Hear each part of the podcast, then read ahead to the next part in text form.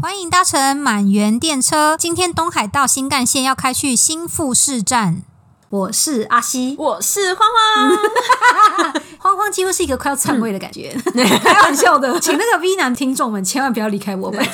我问你哦，如果讲到静冈，你会想到什么？抹茶跟樱桃小丸子，哦，我也会想到樱桃小丸子，不知道为什么樱桃小丸子很爱强调他们在静冈，然后他也们哦讲住清水寺嘛，我记得。但如果讲到清水，我就会又想到京都。但是如果真的讲到静冈，他们那边的确有小丸子园博物区。嗯馆，小博物馆，然后我们今天会想讲到静冈，是因为在新富士站这边呢，有一个算是城市叫富士宫。嗯，在二零一七年有个新的案子完工，叫做富士山遗产中心。你在出发去富士宫出差之前，你有听过富士宫吗？完全没有。慌慌的公司呢，非常喜欢把他丢去一些奇怪的地方出差。然后有一天，慌慌就跟我说：“我跟你说，我接下来去富士宫三个月。”然后那时候我真的满脑问号，我想说富士宫是什么意思？哪里有一个宫？富士山附近你们有个宫吗？后来我才知道，其实富士宫是在静冈。这个富士山遗产中心这个案子是由板茂建筑师事务所设计。慌慌，请问你们公司在这个案子上面扮演什么样子的角色？以建筑术语来说是 BIM 的模型统筹。那简单来说就是，反正它建筑是一个算是比较复杂的建筑，我们就是想办法让这个建筑可以盖出来，所以算是一些技术资源吧，用模型去做一些 3D 模型去做一些技术资源。当初欢欢跟我说，在富士宫这个地方会有一个富士山遗产中心，有点像是当地人争取到的。嗯，算是吧，因为一般人如果说要去富士山爬山，就没有人会往富士宫去。就是那个地方，其实那时候建筑在盖的时候，算是一个蛮萧条嘛，就是真的什么都没有。那当然，如果这里有一个比较有名的建筑，可以吸引到一些人潮，算是活络一些当地的商业状况。因为富士山本人呢，它跨了两个县市，它一部分在山里县，一部分在静冈县。但是因为山里是有像河口湖啊、有箱根这些地方，所以我觉得山里县在观光上，因为富士山也因为这几个地方比较发展的完善，所以他们可能观光收入跟知名度都打得蛮开的。但是静冈这个地方，就相较于我觉得交通可能也比较不便利，可能也没有一个比较有记忆性的景点，所以我觉得虽然他们也拥有富士山，但他们却相对之下比较没有那么的热门，所以当地人希望借由一些建筑造成一些景点，可以让他们地方可以再更振兴一点。哎，那你来介绍一下要怎么到富士宫？一般来说，就往返嘛，反正公司都会付支付交通费。那有两种方式，一种是你可以坐新干线，从东京坐新干线到新富士站，然后你再看是坐电车还是走路二十分钟，到换乘那个 local 的电车，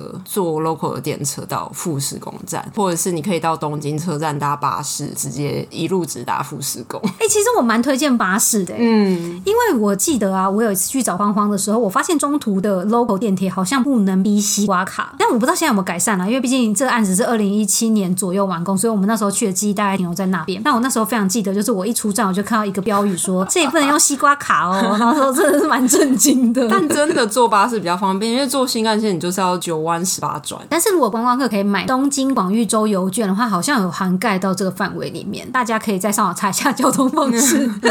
如果现在大家可以上网搜寻图片的话，那当然我们也会分享在 IG 上。富士山遗产中心板茂它当时的概念是有一个像倒转形状的富士山，总之它在造型上是一个格栅，要顺着这个富士山的形状这样长上去。据我理解，欢欢的工作内容就是跟这一个倒转的富士山有关。那你现在自己来解释一下好了 基本上我们负责就是所有跟那个倒转的富士山有关的东西。你在模型建模的能力没有那么强的话，其实单用二 D 图是很难去真的画到比较精准的图，然后也很难去做一些构造啊，还有一些机器的，比如说有没有互相干涉的检讨。所以我们基本上就是负责这个地方。比如说像外观，你可以看到那那个木格栅，事实上它跟构造是没有任何关系的，所以那时候算是有一点小争议。而且那个全部都是用块木，所以其实那一块是非常昂贵的一块皮。我觉得现在有蛮多在讨论这种有点像是数位制造嘛，嗯，因为其实那个造型上等于说他今天要把这个木格栅长上去，所以它可能会是全部都长不一样的单元，然后人工的这样把它拼起来，所以它看起来非常的数位，但其实有些技术上非常难克服的话，就会是方方公司帮忙协助。我这样讲是对的吗？我们其实主要的就是负责，因为它是八千片完全不一样的木头去拼成的。那时候负责制造这些木头的公司来找我们，因为他们真的没有办法如期完成每一块木头。比如说，它有分三公尺跟两公尺，全部八千。千块模型拆解之后，你要把它最有效率的运用三公尺跟两公尺的原料，所以我们帮他做这些的 optimization 最适优化优化。 比如说，你可以最有效率的用那些材料去把八千片做出来。八千块木头，每一块木头有八个不同的 cut。当你在看的时候，它会很像编织的，它每个上下都有点圆角的感觉哦所以它 OK 不是很生硬的，就是直的。然后因为它是要卡榫嘛，所以它很多不同的工法的卡接，所以我们要做出那八千块，然后把它做成制造的 data，然后那个工厂就可以把它生产出来，这样。等于说这一整层膜好了，我们先叫它膜。这块块木产生的格栅，你们要先分析它这八千片要长什么样的形状，以外还要分析这八千片要怎么样有效的从三公尺跟两公尺的块木下去生产出来。那生产出来之外，你们还要去想到一些编码跟卡榫的方式，再去跟公务店的人讲说，我们现在所有的单元长这样，那你们要施工的时候要怎么把它们拼装起来？基本上卡榫的方式是专门那个木格栅的公司跟我们说，然后我们主要就是帮他们制作生产的 data 这样。嗯，最后现场真的就是按照编号这样把八千块拼上去。然后因为它是一个富士山嘛，那个富士山一半在室内，一半在室外，就是四分之一、四分之一、四分之一这样子拼。开始拼的时候可能还不熟悉，然后那时候其实算是没有什么基准线，所以他们其实中间就是拼到一半发现差太多，所以他整个四分一再卸下来再重拼。现场现在其实还是有个小 bug，哦，有有有，你有跟我说它的那个富士山这最远的一个角啊，他们还是有很大的误差，到最后有一块是硬尬上去的，对不对？所以他们最后真的就不想要再把它卸下来，所以你从某一个角度看到它有一条线是歪掉的，你这个真的太难，这真的只有就是晃晃当导游的时候，就默默跟我们说，哎、你看那边、看啊，那边是歪的哦。那嗯但我真的觉得没有到非常明显了。对啦，就还好。他刚刚讲这个倒转富士山的形状，一半在户外，一半在室内。但是它在除了外面格栅部分的话，里面这个空间其实也是展间的一部分。算是它的重点吧，所以它其实富士山，然后它一楼就有一个入口，你可以进去，就开始爬坡。然后爬坡的时候，它会一边在旁边，因为它是富士山形状，它会它墙是就是斜的，然后你就沿着那个形状这样走上去。然后它会一边投影，好像模拟你在爬山的样子。你旁边就会有一些登山人的影子啊，然后会有一些富士山的投影，还蛮有趣的。芳芳那时候有跟我说，他们的工作也有包括跟投影公司去模拟说，他那个机器，因为毕竟它是一个斜坡，又是一个环形，所以他们需要去模拟那个机器要怎么样装上去，跟每一个画面之间怎么连接才会是顺的。负责投影内容制作的是另外一个公司，他们一般设计这些内容就是投在平面上面。那投在斜面上面的时候，他们就是想要请我们帮忙模拟，就是拿到他们的投影机的规格，把它会怎么投，然后反正用模型去模拟出来。然后总共有二十七台，我记得把那个模拟的程式做出来之后，用一个会议八个小时，然后把它全部的角度都调好。是不是一台一台慢慢看？基本上我有设定大概的角度，它有一些画面是两台接在一起，或者三台接在一起，然后最长的好像有四五台接在一起。那你要怎么放它的高度跟角度？因为高度你还要考虑到，因为他们要维修嘛，然后他他的车子要过去是要勾得到的地方，然后你还要跟构造去 check 它悬吊会不会跟构造干涉，所以这样位置移动，你的角度还要调整。八个小时真的好夸张哦、但其实我觉得很有效，因为反正我就是把所有的位置先放上去，然后角度就调到大概的位置，然后他们在现场看，他说好，那这个我们要换机型，那你就可以变成投的比较远或投的比较近，这样我觉得算是蛮有效率的。反正一次开会就嗯全部把它解决掉。我记得那时候芳芳还有特别跟我讲到，就是其实日本如果大家有了解的话，有好几个非常大的所谓的公务店或是建设建造公司，然后但是其实这个富士山遗产中心得标的是一个比较小的公务店。这个案子其实一开始大家都有点不知道它做出来会怎样，或是真的可不可行，所以一些比较大手的公务店可能案子也不大吧，也不想要冒这个险。那小的公务店可能刚好接，然后也算是帮我们打知名度这样。哦，我有一点惊讶，居然是小的公务店，是因为电舞师本身很有名嘛，然后这个案子感觉非常指标，而且他也跟我说，其实小的公务店会比较有热忱去想办法解决这个问题。如果大的公务店他们在时间的计算上可能会更觉得说啊，我们不想要这么花时间啊，或什么什么的。那你那次去总共住了多久？日本的盂兰盆园结束就去住，然后一直住到十二月多，算是前后三个半月左右。是不是有延长？对，本来是三个月，后来变成三个半月，然后回来之后又要有什么问题，然后再去断断续续的去这样，那时候三个月是老板跟公务店那边讨论出来大概需要的时间。就大概可能真的会非常需要三 D 模型，可能这一段时间就希望我常住在那边，然后他们有什么需要去就马上。所所以你每天都会非常忙，我其实没有到看状况，因为基本上在工地有时候板帽的人来开会，那可能有一些设计的问题要解决。我一般是他们可能之后施工要哪里，然后我就在那之前去看施工图，图跟施工图画的是不是准确的，我就会把那个模型做出来，然后跟构造 data 一起看，然后有没有干涉。那比如说像入口太小，就是那时候哦，跟着图，然后把模型建出来的时候，发现入口太小，所以再赶快跟构造人讨论，好，你们构造现在进度到哪里？那我现在还可以怎么改那个斜坡？怎么去把那个门扩大？所以你那个时候有一些时间需要密集处理这个案子以外，其他你还是有时间做别的案子 吗？还是其实你就在那里简单的生活着？ 那时候说实在，我对那时候我要在用的软体还没有到百分之百那么熟悉。那日常的一些需要的一些公务啊，其实就是研究做一些 research 哦、的 o 东西。 k 所以那时候你的老板还没有再把别的案子也丢给你。没有，因为我就是在工地，反正他们就是付那个钱，我就是在工地，所以我基本上就是专门做那个案子。哦，哦蛮有良心的，没有在 偷偷卡别人油。 那哦，比如说他们今天要做搭那个银架，那因为是到富士山，所以他们银架就会比如说哦，你可以给我这几个 label 的断面，他们就可以去设计那个银架之类，或者是他们会带我去看工地，跟我讲一些哦这边是怎么样，那边怎么样，跟我介绍一下。也不真的只有生产层次，哎，连后来的假设工程什么都会跟你有关。对，任何他们想要知道的，没有办法用二 D 图看到的。你如果一整天在工地的行程会长怎样？反正老板就是一台车把我的家当载过去，哦，我跟你讲，超夸张 啊！荒荒这个人真的花轰， 他那时候还给我把植物都带去，我真的傻爆哎、眼。食物放在家里会死，没有人帮我照顾啊。你把那个植物搬上车，你老板没傻眼吗？ 老板没有，老板就是接受我一切，义无反 顾。我老板不像你，好，这个我们等一下回程再 说，你先讲到这。 哦，我知道那时候你们老板帮你，如果大家对日本有一些了解的话，其实日本有那种算是日租套房的专门营运的公司日租应该说月租啊，月租套房，对对月对租，它是短期先去三个月嘛。然后我觉得来日本之后，我们其实蛮爱关心房价的。然后那时候我一到富士宫，觉得天啊，真的比较偏僻。哇，你好保守。然后我就有跟慌慌说，哎、这里房租应该蛮便宜的吧？但是其实通常那种月租的，你其实还是要签到一年的约才会便宜。慌慌那时候租的这种连锁月租套房，他住的那一间签一年的约的话，一个月是四万多， 就四五万、三四万左右，三四万真的很夸因张。为就是一个二十三平米最基本的小公寓，慌慌还是只有租三个月嘛，所以那一间还是变成八九万的，对不对变成八九，我看到价钱吓到。八九万真的很贵就。是在那个地方，然后就是很像公寮，那你有去过？哦，那里有多像公聊，就是如果我们俩大声讲话，隔壁的贝贝完全可以加入我们聊天。 就晚上都伴着微微的打呼声入睡。哦，那时候我还没有去之前，欢欢跟我说可以听到隔壁的打呼声，我都觉得怎么可能？就听到的时候，我真的为之震惊。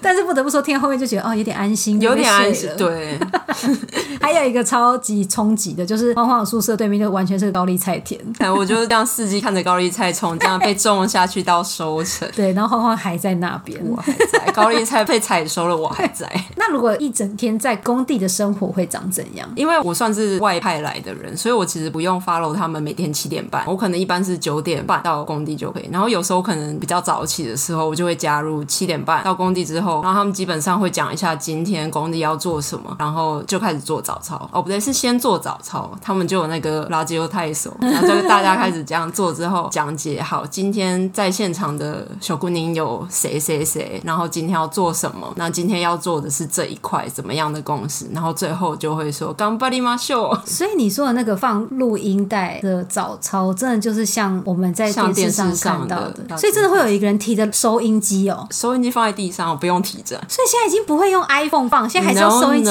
放。 No no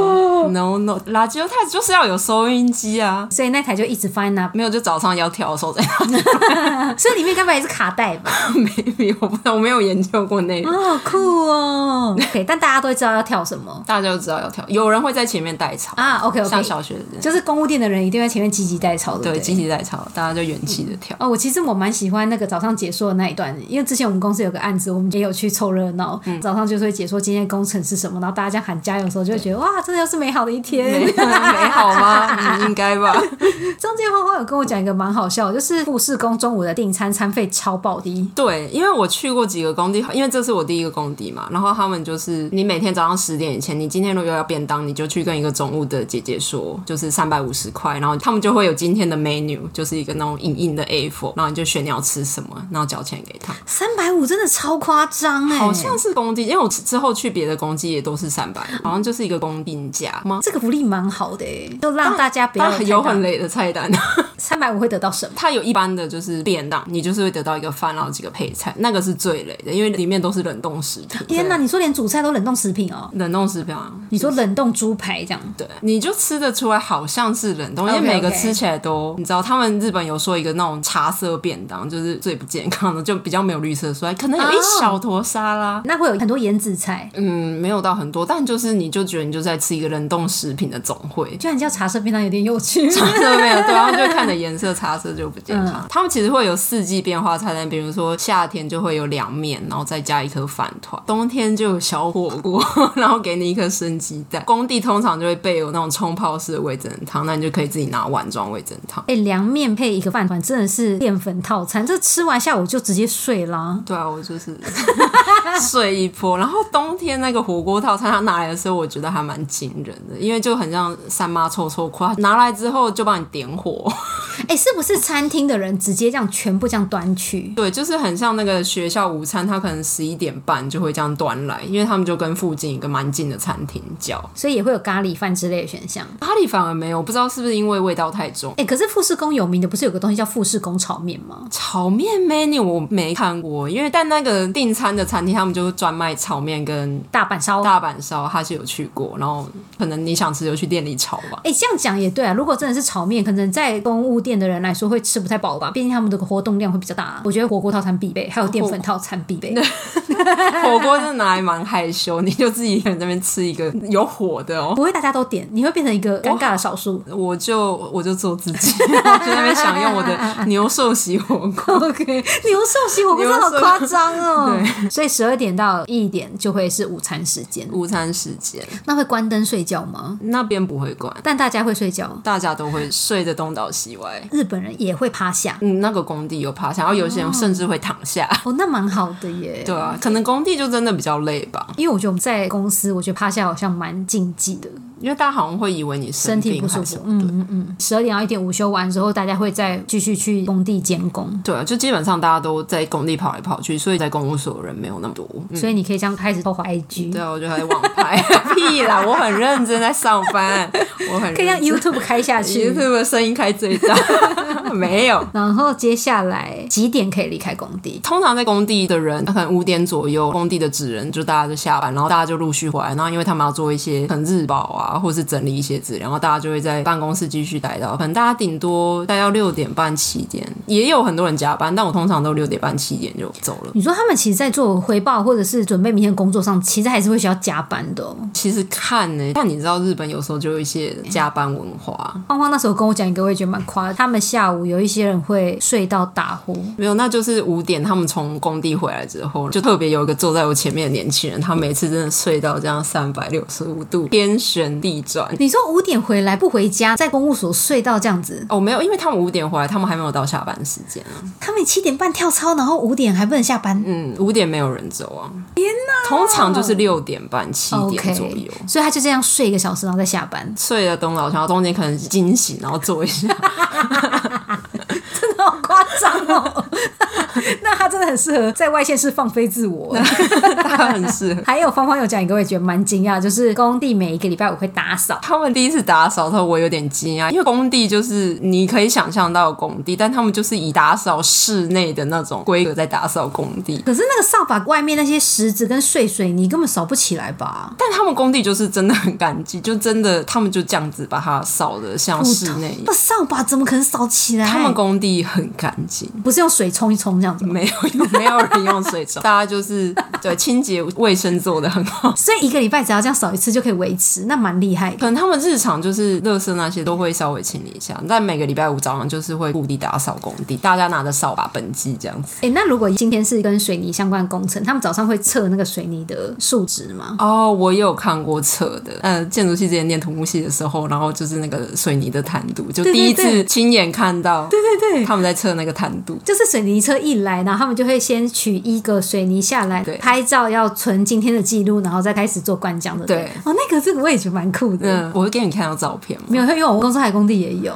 还有一个就是富士宫那里，因为非常小，他们很常会有，例如建筑师事务所团队来，或者是其他一些相关单位来。哦花花那时候跟我讲一件我觉得超好笑的事情是，他们那里其实有一个日本连锁的超市品牌叫伊庸梦，那个伊庸梦真的是主宰整个富士宫的时大尚。家的日常生活都在那个幽默。对，然后那里面就是有就是大家的知名咖啡啊、知名的冰淇淋啊，然后还有知名的那种头鞋连锁品牌。总之，你的所有生活所就可以在里面完成以外，还有超大家的超市。有的时候你会看到一些抱佛脚的厂商，他们就是没有带伴手礼来，他们就去以用摸买，